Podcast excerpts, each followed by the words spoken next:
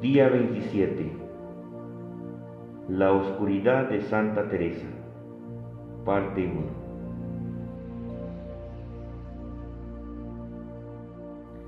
Ayer nos centramos en la oscuridad del mundo y las maneras en que podemos ayudar a salvar al mundo a través de la divina misericordia.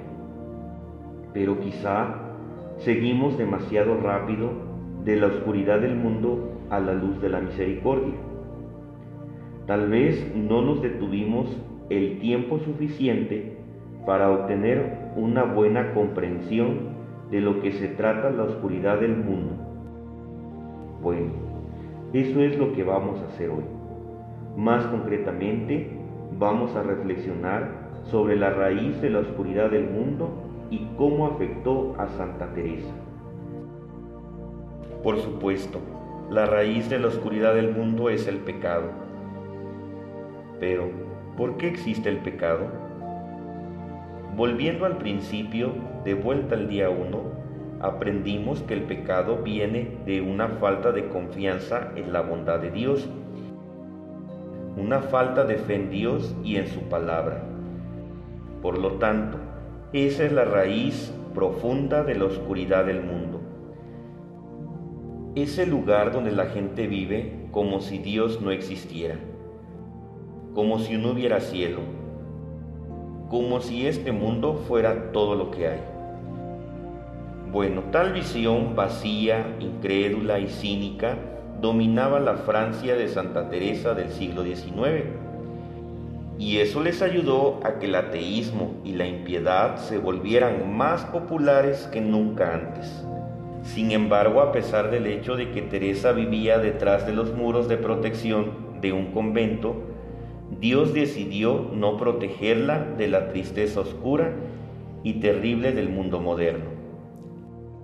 Aún así, en su amor misericordioso, el Señor esperó hasta que ella estuviera lista. Él esperó hasta que después de que ella había descubierto su caminito, y se había ofrecido al amor misericordioso, en otras palabras, Él esperó hasta que la divina misericordia tuviera fundamento y fuera sólida como una roca. Teresa misma explica la bondad de Dios en espera. Nunca antes había sentido esto. Qué dulce y misericordioso es el Señor en realidad, porque Él no me envió esta prueba hasta el momento en que yo era capaz de soportarla. Un poco antes, creo que me habría sumido en un estado de desánimo. Está bien, pero ¿qué en concreto era esta prueba que el Señor envió a Teresa? La misma santa lo describe de la siguiente manera. Yo estaba disfrutando de una fe tan viva una fe tan clara que el pensamiento del cielo hacía toda mi felicidad. Y yo era incapaz de creer que había gente muy impía, que no tenía fe. Yo creía que ellos estaban en realidad hablando en contra de sus propias convicciones internas, cuando negaban la existencia del cielo, ese hermoso cielo donde Dios mismo quiso ser su recompensa eterna durante esos días muy alegres de la temporada de Pascua, Jesús me hizo sentir que había realmente almas que no tienen fe y que a través del abuso de la gracia perdieron este tesoro precioso, la fuente de las únicas alegrías reales y puras. Él le permitió a mi alma ser invadida por la oscuridad más densa y que el pensamiento del cielo hasta entonces tan dulce para mí, no fuera otra cosa que motivo de lucha y tormento. Claramente Teresa estaba lidiando con una noche de fe, una prueba de la fe. Pero la otra palabra clave de esta prueba es cielo, que es muy interesante. Después de todo, eso corta directamente el corazón del caminito, que se refiere totalmente al cielo. Es decir, como camino va a alguna parte, pero ¿dónde? al cielo. De hecho, el objetivo del camino de Teresa es el cielo. Ahora, como hemos aprendido, el triple medio que ese objetivo implica es la confianza, el intento y el reconocimiento. ¿Reconociendo qué? Reconociendo la oscuridad que viene de ser pequeña, impotente y débil. Por lo tanto, hasta el momento de su prueba de fe, que ella describe antes, la oscuridad del caminito de Teresa era realmente tratar de reconocer su impotencia y sensación de incapacidad de las obras de santidad. Pero esa oscuridad finalmente se convirtió eventualmente en la alegría de Teresa, porque ella firmemente creyó y confió en que Dios bajaría y la levantaría a las alturas del cielo. Después de todo, eso es lo que hace la misericordia.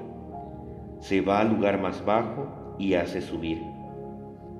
Pero por la prueba de la fe de Teresa, el desafío de confianza se convirtió no sólo de su propia oscuridad, la oscuridad de su pequeñez, sino de una oscuridad más profunda que atacó el objetivo de su fe, de su esperanza y del amor.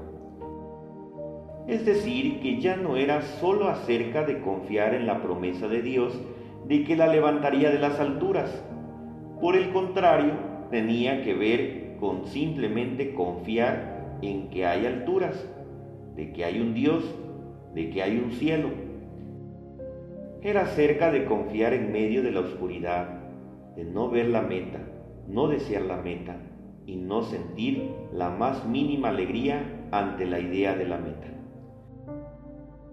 Debido a que Teresa todavía confiaba en Dios, incluso al afrontar esta prueba de doble oscuridad, la oscuridad de su propia impotencia y la oscuridad de las tentaciones contra el Dios y el cielo, ella realmente merece la bendición dada a Abraham y a María.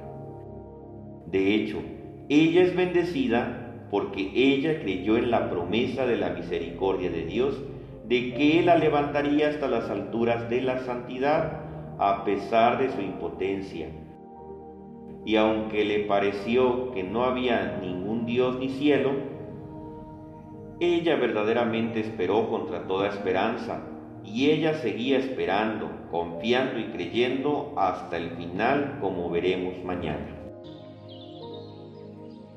Oración de hoy. Ven, Espíritu Santo, fuego de misericordia. Ayúdame a confiar incluso en medio de la doble oscuridad de mi debilidad y tentaciones contra Dios y el cielo.